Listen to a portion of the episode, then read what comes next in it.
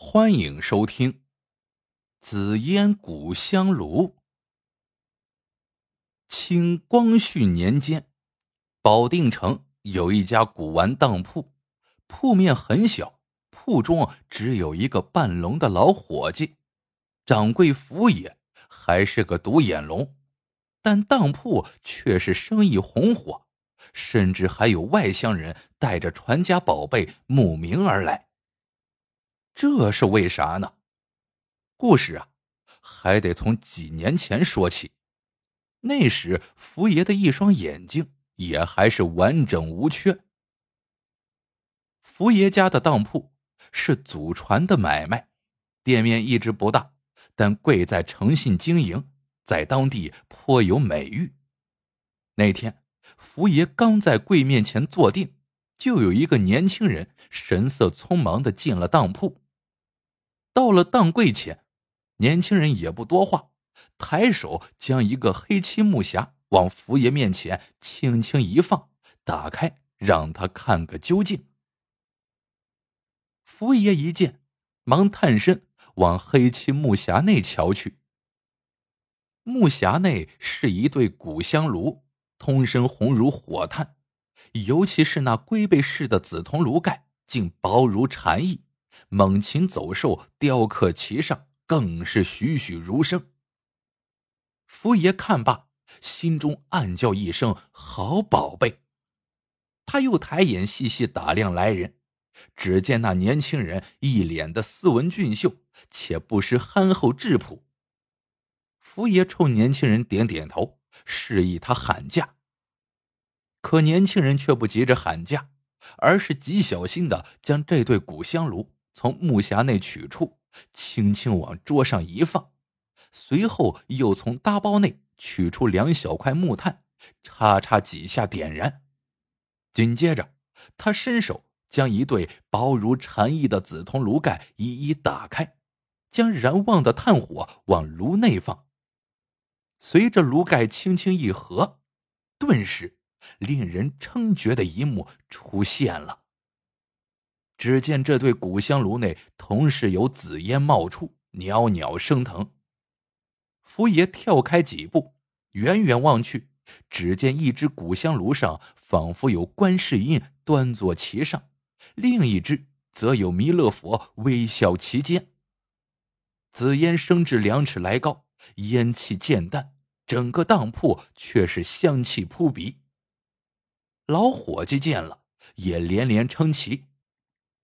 而更令人赞叹的是，随着炭火越烧越旺，两个薄如蝉翼的紫铜炉盖上，线刻般的猛禽走兽竟飘然欲动起来。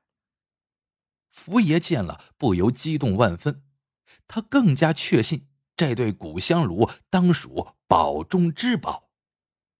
不过，他毕竟老成持重，面上还是显得波澜不惊。他清楚。接下来该是年轻人开口要价的时候了。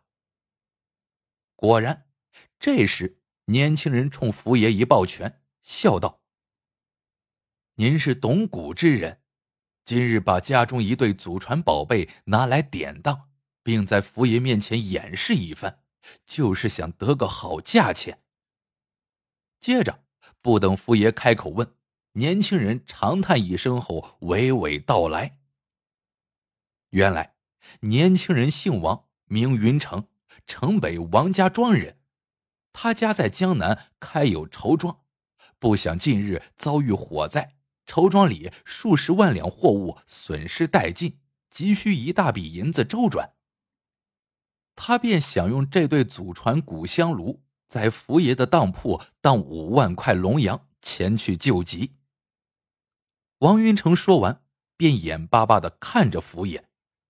福爷听了，再一次仔细验看一遍古香炉，然后豪爽的一挥手，当场让老伙计开了五万块龙洋的当票给王云成。古香炉也被存入了典当铺的密室之中。转眼，议定的当期说到就到。这日，福爷又是刚在当柜前坐定，就见王云成兴冲冲的赎当来了。进了当铺，王云成先冲福爷伸手作揖，然后才开口道：“这次福爷可是帮了我们王家一个天大的忙啊！”说着，把当票和一沓银票轻轻推到了福爷面前。福爷见了，也只是呵呵一笑，随后一摆手，便让老伙计取来黑漆木匣，要王云成验看。王云成打开粗粗一看，又冲福爷一拱手，笑着说：“福爷，咱们还是点炭一验吧。”说着，也不等福爷点头，王云成已伸手从搭包中取出木炭，又是叉叉几下点燃。不用说，接下来那难得一见的奇特景观就要再次出现了。可不料，等了许久，燃旺的炭火都把那薄如蝉翼的紫铜炉盖烧红了，可奇特景观却始终不曾出现。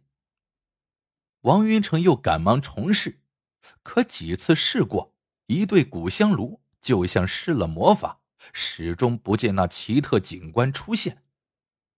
王云成看一眼福爷，很生气的摇头道：“这古香炉。”恐怕不是我们王家那对吧？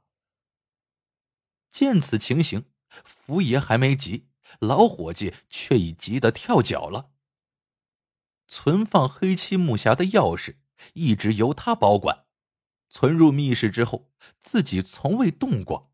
况且这黑漆木匣封存完好，怎么转眼就不是他们王家那对了呢？老伙计一把拿过古香炉。又急急验看起来。众所周知，但凡香炉都是靠燃烧或烤制香草、香料产生香气。王家这对古香炉虽属真品，可万变不离其宗。就算炉内布有机关，也得有地方可布才对。老伙计显然也是行家，他沿炉子内外又仔仔细细验看起来。但一切都和当初验看时一样，古香炉内除放置炭火的托盘和一层除不去的细炭灰外，再无其他。一时间，老伙计不由叫苦连天。福爷也觉难堪，自己历经大小典当无数，还从没有出过任何差错。可事已至此，福爷无奈的冲老伙计摆摆手。接着面露愧色，冲王云成一抱拳道：“既然说香炉不是你们王家那对，按当铺规矩，我们也只有自认倒霉，再赔你一倍银子了。”没想到王云成却不干，他告诉福爷，古香炉是王家祖传的宝物，代代相传，视若性命。这次自己拿来典当，已属不孝；若再在自己手中丢失，就属大不孝。说到最后，王云成还是坚持要赎回自家那对会冒烟的古香炉，否则就要福爷按当银的三倍价格赔偿。福爷一听，一时进退两难。一方面，他清楚，除了手上这对古香炉。他的确拿不出第二对相同的古香炉了。再一方面，赔一倍银子给王云成，福爷就几乎要倾尽积蓄了；若按三倍银子赔他，福爷就只有倾家荡产了。权衡再三，福爷一咬牙，要王云成宽限三天，自己再想想办法。三天期限一到，如果他拿不出会冒烟的古香炉，愿把当铺抵押给王云成。见福爷如此说，王云成也不再坚持，点头同意了下来。三天时间眨眼即到，第四天一大早，王云成急匆匆的赶到福爷当铺。当铺里只有老伙计在，福爷早已悄悄离开了保定城，古香炉也是下落不明。王云成一时也方寸大乱，到处打听福爷和古香炉的下落。坊间对此议论纷纷，大家都说福爷见利忘义，使一招狸猫换太子，取了人家的祖传宝贝，便留下当铺和伙计，自顾自逃跑了。后来，王云成顺理成章的接收了福爷的当铺，并继续交由老伙计打点，自己只等月月坐吃红利。春去冬来，一晃几年过去了。就在大家几乎忘记这件事情的时候，有个人却找到了王云成。来人脏如乞丐，空着一只袖筒，一只眼睛也枯井似的瞎着，看上去格外的吓人。王云成见了，也吓了一跳。再细瞅，自己并不认识此人。他刚想开口，就见来人单手打开背在身上的破包袱。瞬间，一只再熟悉不过的黑漆木匣立刻呈现在王云成眼前。也就在王云成一愣神的功夫，来人又从木匣中取出了那对再眼熟不过的古香炉，紧接着就见他打火镰、点火绒、燃木炭，刹那间，那久违的奇异景观便再次出现了。王云成简直不敢相信自己的眼睛，不用说，这分明就是自家的那对古香炉啊！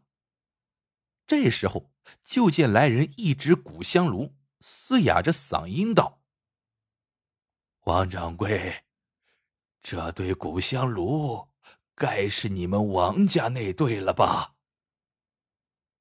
一听这话，王云成又是惊得睁大了眼睛。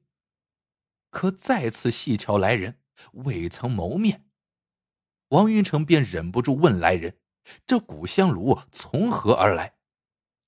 来人一施礼，道：“古香炉一直在我手上。三年前，王掌柜一定要那对会冒烟的古香炉，我拿不出，只好将自家当铺抵押给你。”今日我是特地上门还当来了。王云成一听，来人不是别人，竟是福爷，不由吓得倒退几步，脱口问道：“福爷又是如何让古香炉重新冒出紫烟来的呢？”福爷也不答话，而是踩住一只古香炉底部，单手去拨炉内托盘。然后就见他一用力，托盘竟一下脱离炉体。原来，托盘不但能够剥下，托盘底部还密布有无数比针眼还小的孔。再看托盘下的炉肚内，竟然满满一炉肚锯末似的东西。这时，福爷才一指香炉的炉肚，告诉王云成：“为让这对古香炉。”再现往日的奇特景观，尽快还当。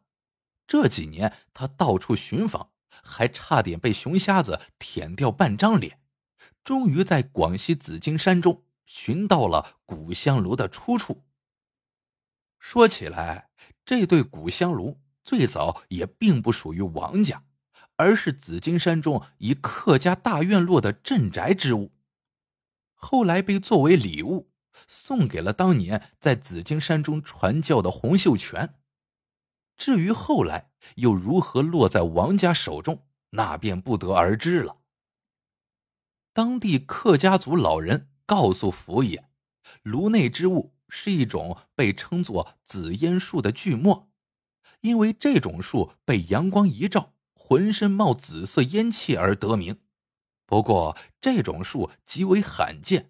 也只有在紫金山中才能够寻到，用此树干制成锯末，放入这对古香炉内，用炭火一烤，冒出的烟气细密飘渺，香气扑鼻，清肺止咳。再加上古香炉本身的神奇构造，便会出现那难得一见的奇特景观。不过，客家族老人还告诉福爷，一香炉锯末。只能利用一次，再燃便不再冒出紫烟。要想再冒紫烟，只有再添新锯末。而且据说这对古香炉也只有经常被点燃，才能保持它通身红如火炭一般的颜色，不然时间一长，古香炉就变成了黑色。说到这里，福爷冷冷一笑，道：“王掌柜应该记得，你当初把一对古香炉拿来当，香炉通身可是红如火炭呢。”可这对古香炉为何突然不冒烟了？王掌柜应该比任何人都清楚才对呀。这时，王云成早已满脸通红，他只得向福爷说了实情。当年王家绸庄遭遇火灾，货物损失殆尽，亏空巨大。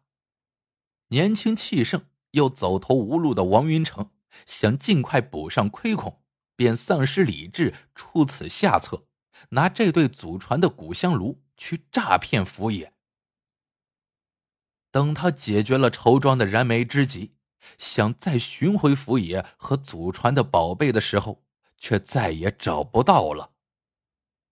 福爷听完之后，长叹一声说：“古香炉是你王家的祖传宝贝。”经我的手有了闪失，我自要追查到底，因为仗义诚信也是我们当铺的祖传宝贝，不能断送在我的手里。福爷的这番话让王云成羞愧难当，当下双手奉还当铺不说，还送上一块金字招牌，上书“仗义诚信”四字。后来，当地人但凡有要典当的物件，第一个想到的那必定是福爷的当铺。好了，这个故事到这里就结束了。